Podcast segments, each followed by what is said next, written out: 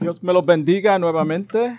Vamos rápidamente a la palabra de Dios. Gloria a Jesús, que se encuentra en el Salmo 1, un salmo muy conocido, salmo favorito de muchas personas. Salmo 1, y vamos a estar leyéndolo. Gloria a Jesús. El Salmo 1. Bienaventuranza. Gloria a Jesús. Salmo 1.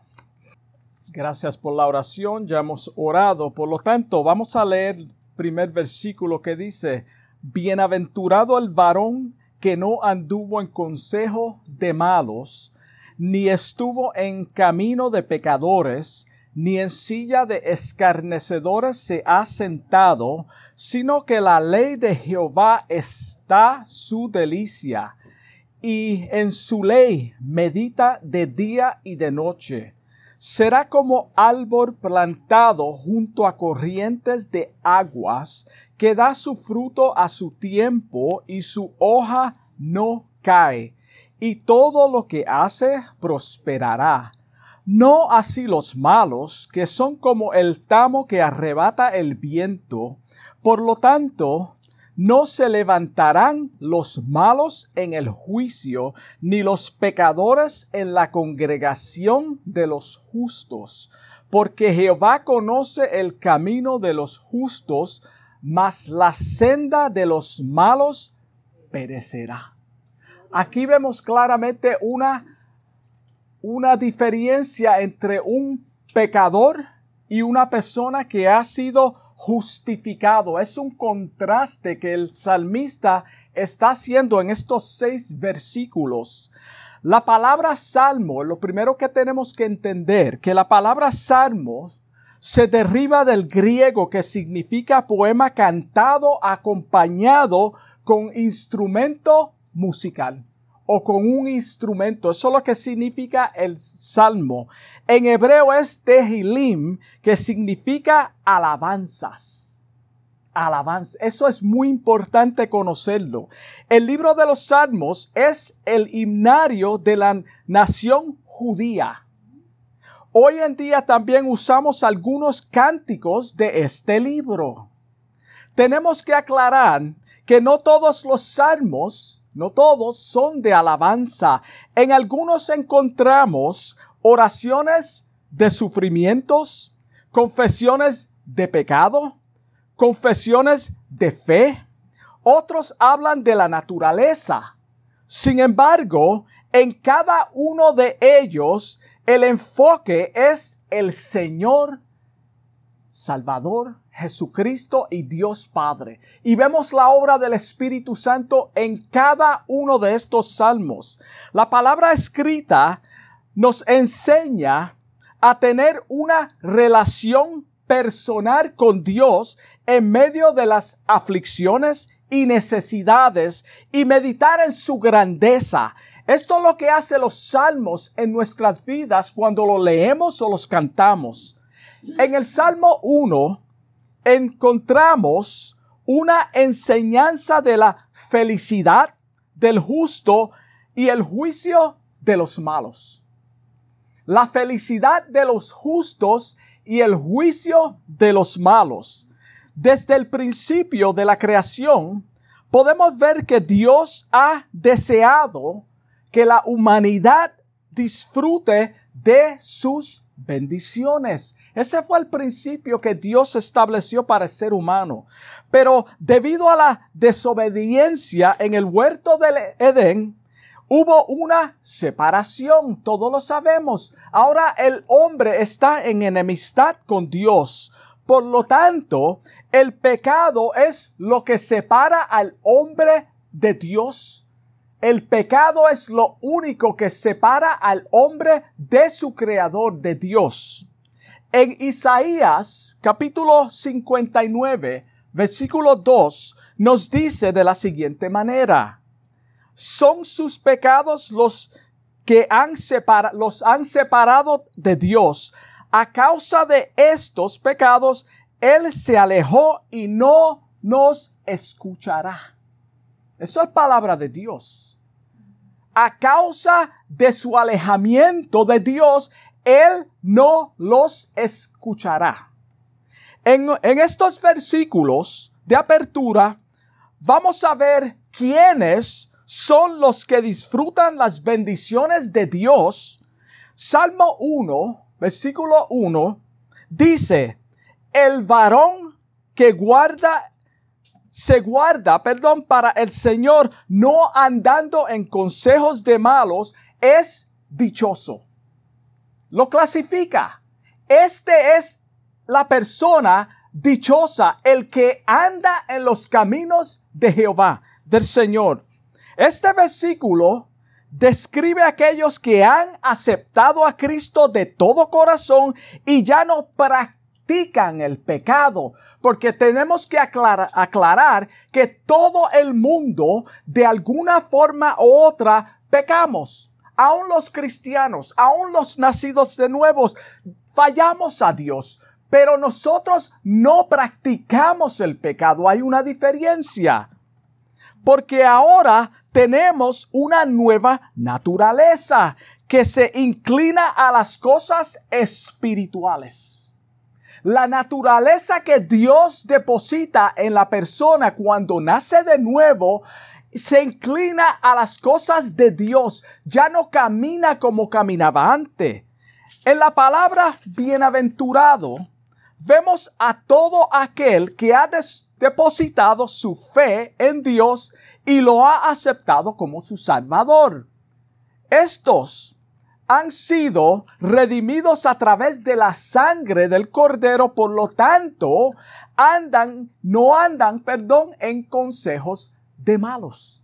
Si la palabra dice que no andan en consejos de malos, quiere decir que hay consejos que no son buenos. Quiere decir que hay personas malas.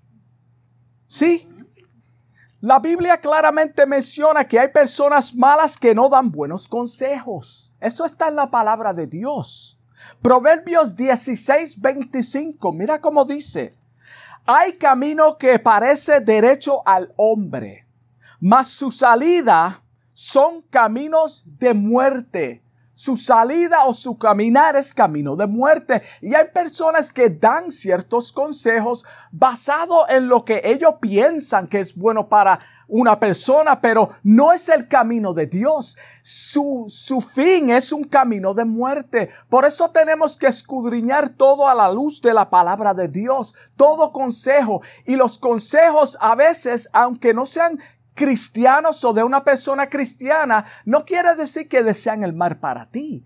No quiere decir que hay consejos que no son buenos, pero hay otros consejos que no son buenos para ti ni para mí. Es por eso que debemos llevar todo consejo, como dije, a la luz de las escrituras. Ahora, ¿qué significa andar en el consejo de los malos? ¿Qué significa andar en los consejos de los malos? Es seguir indicaciones de aquellos que no tienen en cuenta a Dios. Ese es el camino, de acuerdo a la palabra de Dios, camino de los malos. En la Biblia encontramos un ejemplo de este, de esto, cuando la serpiente le dijo a la mujer que comiera del fruto prohibido. Ese es un ejemplo perfecto. Ella escuchó el camino del, y caminó en el consejo del malo porque sonaba agradable a su oído. Ella escuchó ese consejo. Eso fue un consejo. Y ella caminó y obedeció ese consejo, lo tomó. Y su camino fue destrucción hasta el día de hoy. Bienaventurado describe un profundo gozo, contentamiento para los que no anduvieron tiempo pasado o los que no andan en tiempo presente, ni estuvieron o están, ni se han sentado en sillas de burladores. Escarnecedores son burladores Son personas que se mofan del Evangelio. Son personas que se mofan de los cristianos. Son personas que nos llaman aleluya. Personas que dicen nosotros pensamos que somos mejores que ellos. Esos son burladores. Esos son personas que no tienen en cuenta a Dios. Esto claramente nos describe una separación del mundo. Cuando nosotros no andamos en consejos de malo, estamos separados del mundo, del consejo del mundo, de lo que el mundo quiere que nosotros seamos, lo que el mundo quiere que pensemos, lo que el mundo quiere que vistamos. Nosotros no somos parte de eso. Por eso nosotros no andamos en los consejos de ellos. Amén. So la Biblia claramente dice, nos dice en Primera de Juan, capítulo 2, versículo 15, no améis al mundo, ni las cosas que están en el mundo. Si alguno ama al mundo, escucha esto, y esto es palabra de Dios. Si alguno ama al mundo, mira lo que dice, el amor del Padre no está en él. Eso está claro, eso no lo digo yo, lo dice la palabra de Dios. El 16 dice, porque todo lo que hay en el mundo, y cuando está hablando del mundo, sabemos que es, es el sistema del mundo. Es como piensa las la, personas que están en altos poderes y el, y el liderazgo que no son cristianos. Los deseos de la carne, los deseos de los ojos y la vanagloria de la vida no proviene del Padre, sino del mundo. Ahí lo dice, no proviene del Padre, sino del mundo. No tiene nada que ver con Dios. No tratemos o no permitas que nadie trate de traer algo mundano a las cosas de Dios porque no es de Dios. Podemos disfrazarlo, podemos ponerle una cinta con un lacito y no es de Dios como quiera. So no podemos comprar las mentiras que el mundo trata de inventarse para que nosotros aceptemos ciertas cosas que no son bíblicas. Las personas que Dios bendice se cuidan mucho en su andar con Él. Tienen temor de Dios no quieren ofender a Dios. Cuando fallan a Dios se arrepienten inmediatamente y se humillan y piden perdón y son perdonados. Aunque estemos en el mundo, no somos del mundo. Hemos aprendido a través de las escrituras y con la ayuda del Espíritu Santo a crucificar los deseos carnales que se levantan en contra de nuestros miembros. Hemos aprendido, cuando tú aprendes algo es porque no está en ti. So tenemos que aprender. Jesucristo aprendió obediencia en su forma de hombre. Y hay muchas escrituras que podemos verificarlo. En el versículo 2, claramente nos dice que se deleita en la ley de Jehová, no solamente se le deleita, sino que medita, está meditando en ella día y noche. Medita en la palabra de Dios día y noche. Ahí es donde encuentra su delicia. No se relaciona con los malos.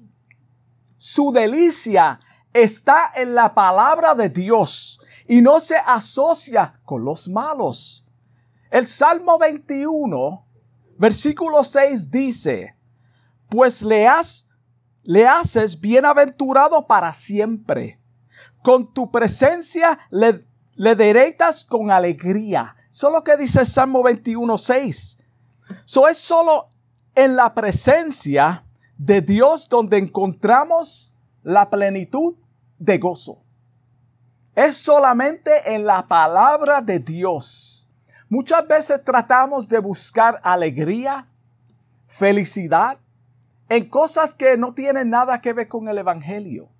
Hay cosas que hacemos para el placer de la carne, para el gusto del hombre. Después de la muerte de Moisés, Jehová le dice o le habló a Josué y le dijo en su libro, capítulo 1, versículo 8, Mira cómo le dice, hablando de la palabra de Dios, de la ley de Jehová, de meditar en la palabra de Dios, de tenerlo día y noche en nuestra memoria, en nuestro corazón. Nunca, nunca se apartará de tu boca este libro de la ley, sino que de día y de noche meditarás en él. Estas son palabras que Moisés le dejó a Josué para que guardes y hagas conforme a todo lo que en ella está escrito, porque entonces, entonces ahí hay un pare. Quiere decir, hasta aquí. Entonces hará prosperar tu camino y todo te saldrá bien. En otras palabras, sin esto no te va a salir bien. Sin esto tú no vas a prosperar. Y no estamos hablando de materialmente. Esto no tiene nada que ver con eso. Queremos encajonar este capítulo y ponerlo en una situación de prosperidad económica. Y no está hablando de eso. Las bendiciones son salud, las bendiciones son cosas que Dios da en el ministerio y en el caminar con Él.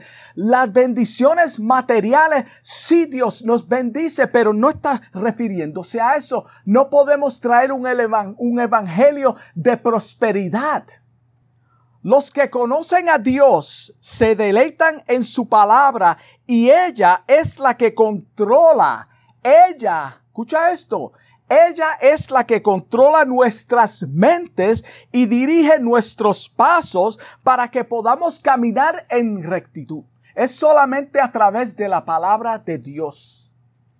Y estamos hablando el bien según Dios, no según el hombre, porque muchas personas dicen que son buenos y la palabra dice todo lo contrario, lo cual no vamos a entrar ahí.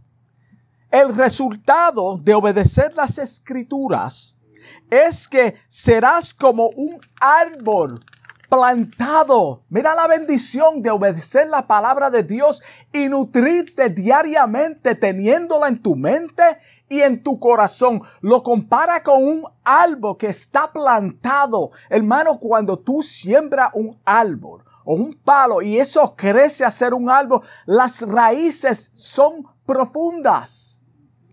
Me acuerdo una vez yo quería sacar un, arbusto, no era muy alto, y yo lo corté. Y yo pensaba, como no era tan grande, yo lo voy a sacar en nada. Y yo lo tumbé. Comencé a escarbar alrededor y tenía una profundidad que yo tuve que resistirme ya. Le eché agua, le eché cuantas cosas y no salía.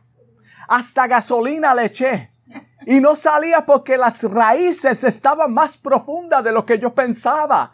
Yo lo veía, veía como un árbol que yo podía tumbar. Y tuvo que venir, los dos vecinos míos con sus camiones, marrar una cadena y así sacarlo. Y cuando lo sacaron, las raíces eran enormes. Eran enormes. Era tan y tan grande que yo no me lo imaginaba. Imagínate lo que dice la palabra de Dios de nosotros cuando nosotros somos injertados en Él. Nuestras raíces son profundas. No nos movemos. Somos comparados con ese árbol, árbol que está junto a corrientes de aguas, que da su fruto a su tiempo. Tú sabes que todo tiene un tiempo y una sazón. Hay un tiempo, dice el libro de Eclesiastés, de llorar hay un tiempo de reír, hay un tiempo de, de, todo, hermano, en la vida. Y su hoja no cae. Su hoja no cae. Está hablando de una estabilidad y todo lo que hace otra vez prosperará. Prosperará en él. Hermano, desde que yo me convertí, el Señor me ha bendecido. He estado de pie hasta el día de hoy. He fallado, sí, me, he descuidado por muchos años, sí. He hecho cosas que no eran de Dios, seguro que sí. Pero mira dónde estoy porque mis raíces estaban profundizadas en la palabra de Dios y a pesar de todo yo meditaba y medito día y noche en su palabra. Y es lo que nos dice el Señor. El árbol plantado junto a las aguas tiene una continua fuente de agua. No escasea tiene una corriente de agua continua del cual se está nutriendo, porque el río corre, la agua está ahí siempre. So esto nos habla de la estabilidad en el Señor, donde el cristiano está constantemente nutriéndose de la palabra de Dios. Es la palabra de Dios lo que nos sostiene. No son las emociones, no son otras cosas que no tienen absolutamente nada que ver con el Evangelio. Es la palabra de Dios. Y la palabra de Dios nos lleva a la oración. Y cuando combinamos la palabra de Dios con la oración, el Señor hace cosas grandes en nosotros. El Señor nos revela su voluntad. El Señor nos habla a través de su palabra. Juan 15:5, mira cómo dice, yo soy la vid, esto es Jesús. Vosotros los pámpanos, el que permanece en mí y yo en él, ahí está la clave permanecer en Él y Él en nosotros, este lleva mucho fruto.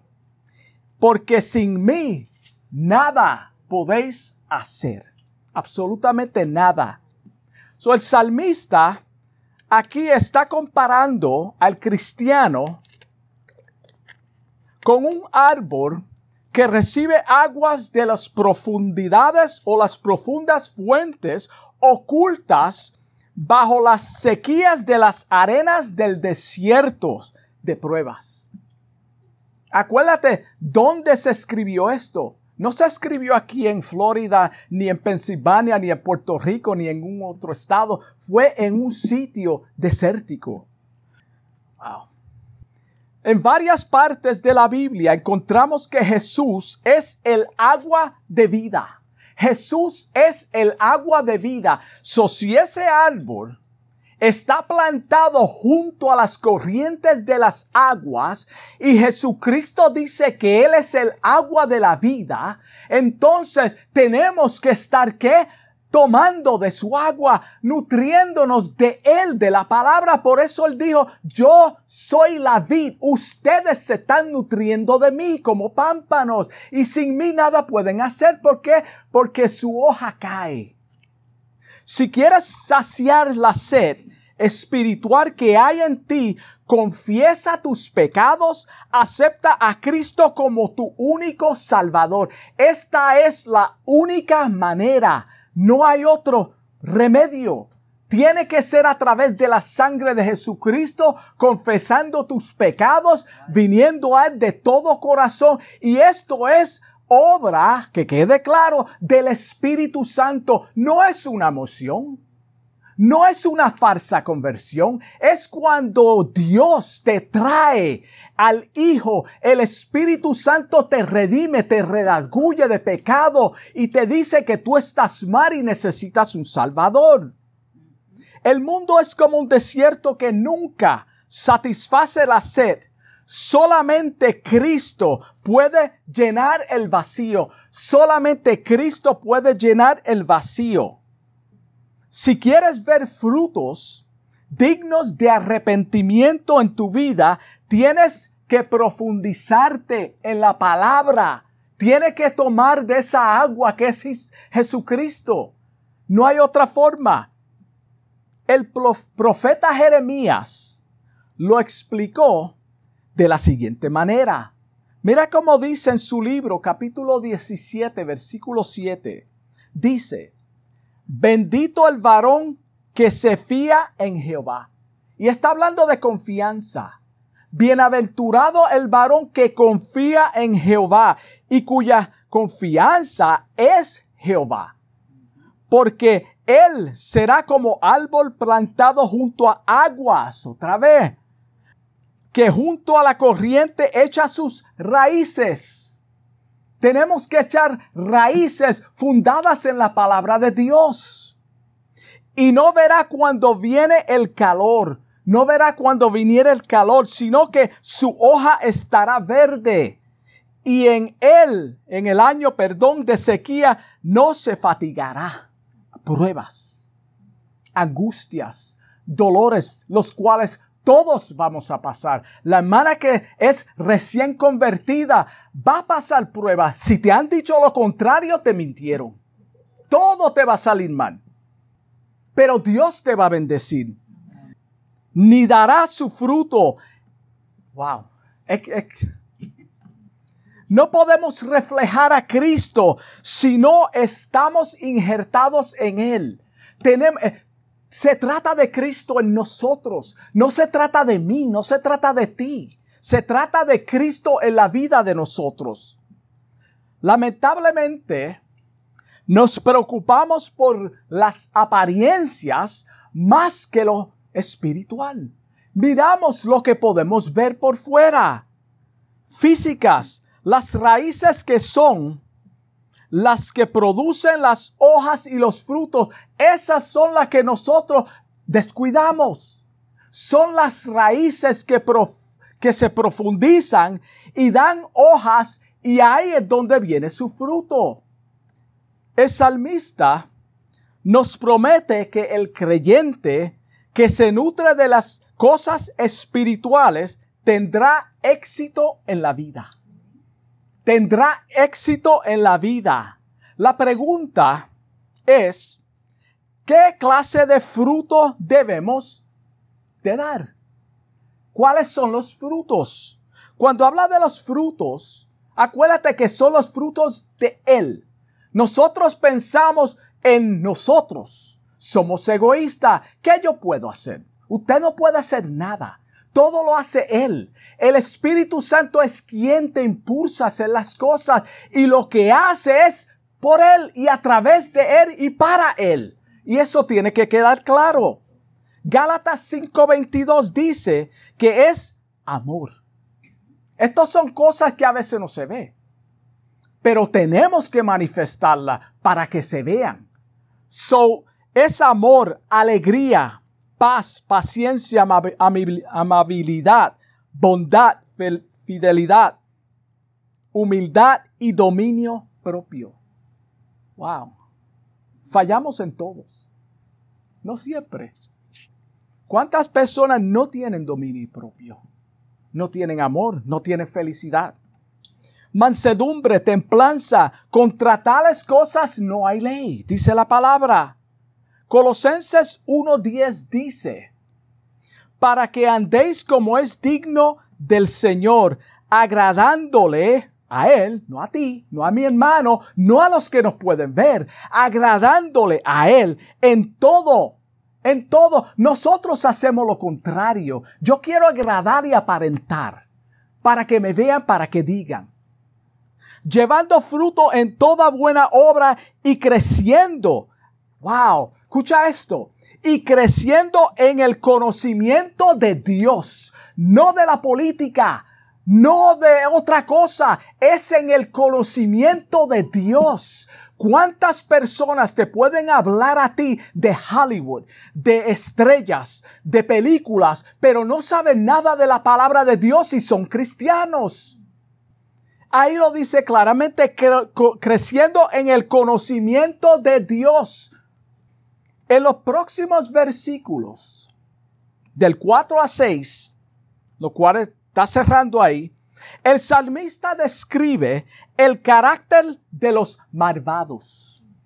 El carácter de los malvados dice que los malos no son, perdón, los malos son como el tamo que arrebata el viento. Hazte un cuadro, esa persona que se criaron en los campos, yo no, me crié un campo. Pero los campos, cuando araban la tierra y, los trigos y harina y todas estas cosas, el tamo es parte, la parte más liviana de la paja. Es la parte más liviana de la paja. Es el despojo o la basura del grano que ha sido trillado. Mira cómo Dios dice, o el salmista, habla de los malos. Ellos son como la basura que se ha, sido trillada, el desprecio, lo que no sirve del grano. Wow. Después que el grano lo pasan por el sedazo, con una pala lo tiraban al aire para que el viento se lo llevaba lejos. Eso es lo que hacían. Imagínate esas personas moliendo, triturando este grano. Y lo que no sirve, los malos, los malvados, lo tiraban al aire y el viento se lo llevaba porque no servía. La palabra se usa en el sentido figurado para describir el destino final de los impíos. No estamos diciendo que ellos son basuras como personas. Eso no es lo que estamos diciendo. Es que la palabra de Dios se está comparando con el tiempo final de ellos.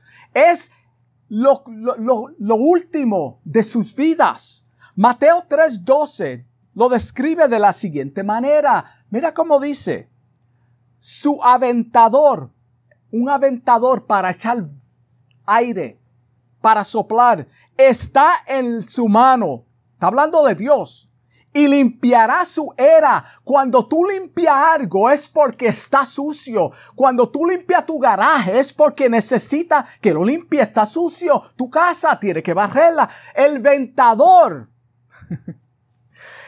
Su, aventador está en su mano y limpiará su era y recogerá su trigo en el grano. Recogerá su trigo, en el grano y quemará la paja en el fuego que nunca se apagará. Este es el destino de los malos. El fuego que nunca se apagará. Y las personas no, no predican o, o no se predica mucho del infierno en estos tiempos. Pero tú sabes que Jesucristo fue el más que habló del infierno. El más que habló del infierno existe y es un lugar real donde terminarán las personas malvadas, malas, que no tienen a Jesucristo en su vida. En el versículo 5 vemos que los malvados no se levantarán en el juicio. ¿Qué significa eso? Si ellos van a ser juzgados ni los pecadores en la congregación de los justos. Esto está claro, ahí lo explicó. Ellos no se levantarán en la congregación de los justos. Esto no quiere decir que ellos no serán resucitados. Toda persona que ha muerto desde que el hombre ha existido en el mundo va a ser resucitado.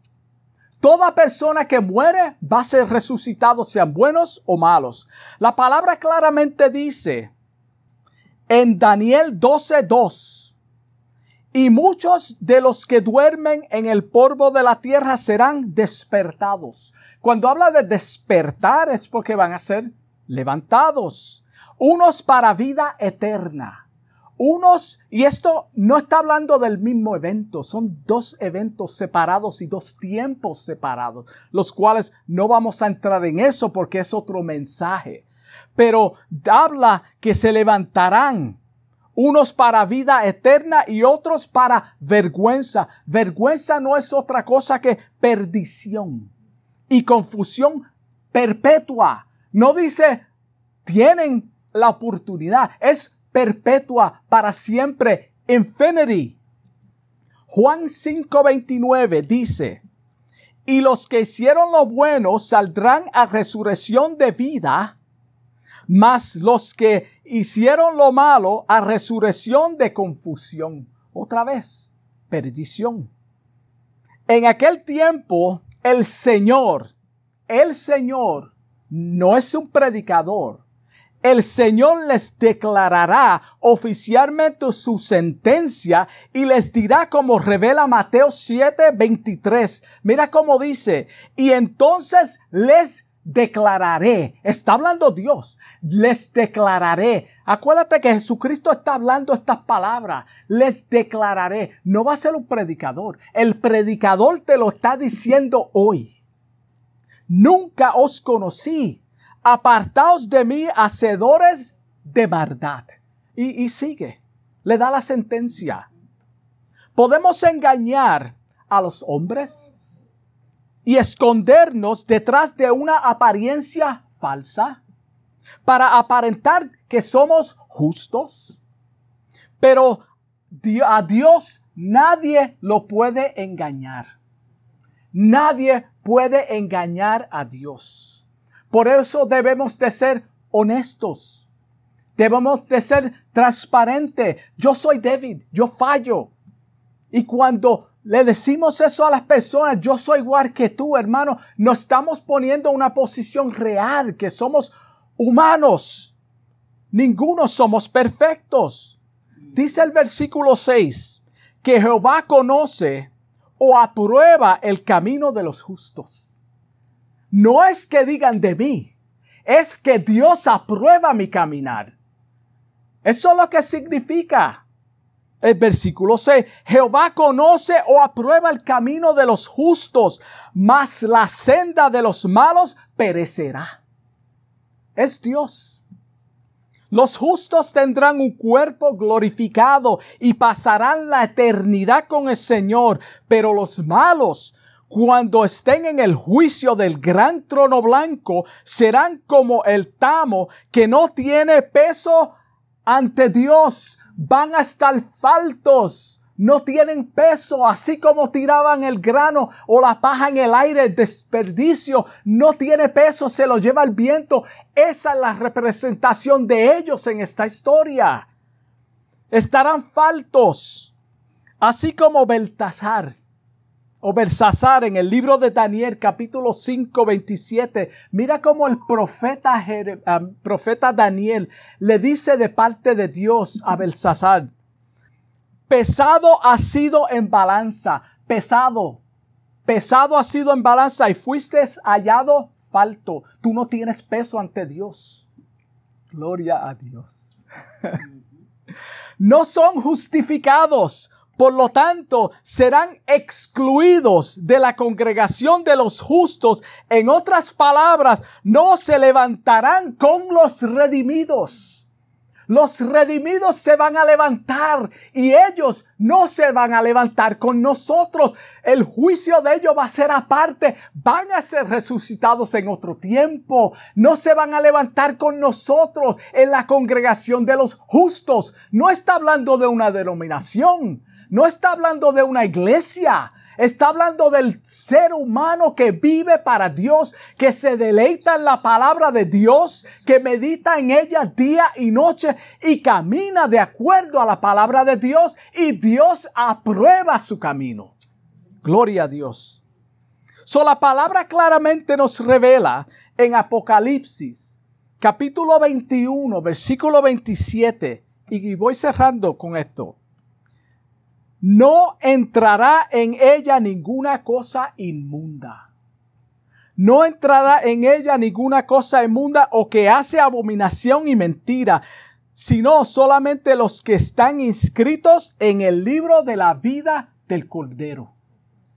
¿Qué dice Jesús? Apartaos de mí. Aquí está diciendo, hay un libro de la vida del Cordero de aquellos que no son malos, malvados, que viven para Dios, que han aceptado el sacrificio de Jesucristo. Cuando nosotros rechazamos el sacrificio de Jesucristo, lo que estamos diciendo es lo que tú hiciste no es válido. No puede hacer nada por mí, es basura. Tú diste tu vida, pero no puede hacer nada por mí. Estamos rechazando un sacrificio que costó sangre y con un propósito para salvarnos para redimirnos, para que podamos tener esa comunión nuevamente con el Padre, para que algún día podamos estar en su presencia y no ser como los malos que van a ser arrebatados como el tamo y echado en el fuego que, que nunca se apaga. Y con esto concluyo. En la predicación de Juan el Bautista muestra que nuestro Señor Jesucristo salvará a los justos recogerá su trigo en el grano, en el granero, y destruirá, destruirá a los malvados. Juan el Bautista lo predicó también. Quemará la paja en el fuego. Esto, este, esto no es para meter miedo, esto es real. Esto es algo que va a suceder, aunque tú no lo creas. El hecho de que tú no lo creas no quiere decir que no va a suceder. ¿Cuántas personas no creen ciertas cosas y sucede? Eso no quiere decir que no son reales. En esta hora te pregunto, te pregunto, ¿Eres el justo que el salmista describe? ¿Eres tú ese justo que describe el salmista en este capítulo? ¿O eres el malo? ¿Cuál de los dos eres? Analízate a ti mismo. Pregúntate, ¿cómo es mi vida? ¿Cómo es mi caminar? ¿Tengo a Dios en mi vida? ¿He aceptado a Cristo de todo corazón? ¿Camino en obediencia a la palabra de Dios? Si el Señor te ha hablado en esta hora y entiendes en lo más profundo de tu corazón que estás perdido, que está, tiene, hermano, tiene que haber una convicción de parte del Espíritu Santo, no un miedo. Si es un miedo, hermano, no. Tiene que ser la convicción del Espíritu Santo. No sigas huyendo. Si el Señor te está dando convicción de pecado y tú sientes que es el Señor y no una emoción, Él quiere salvar tu alma. Él quiere salvar tu alma. Y ya es tiempo de estar huyendo.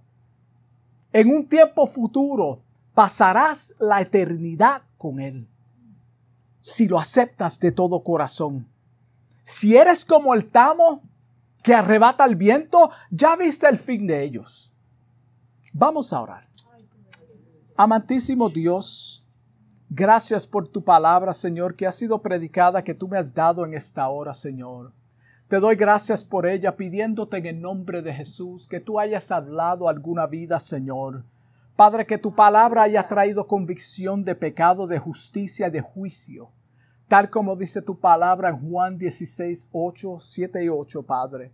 Te pido en el nombre de Jesús que a través de los medios, Señor, tú salve vidas, Padre. Que esta palabra no torne a vacía, Padre. Te doy gracias por este pueblo aquí presente, Señor pidiéndote, Dios mío, que esta palabra haya sido de beneficio a sus vidas, a sus cuerpos, Señor, que podamos caminar en ella, Señor, día y noche, meditar cada día en tu palabra, Señor. En el nombre de Jesús los bendigo y te doy gracias, Señor. Amén. Dios me los bendiga.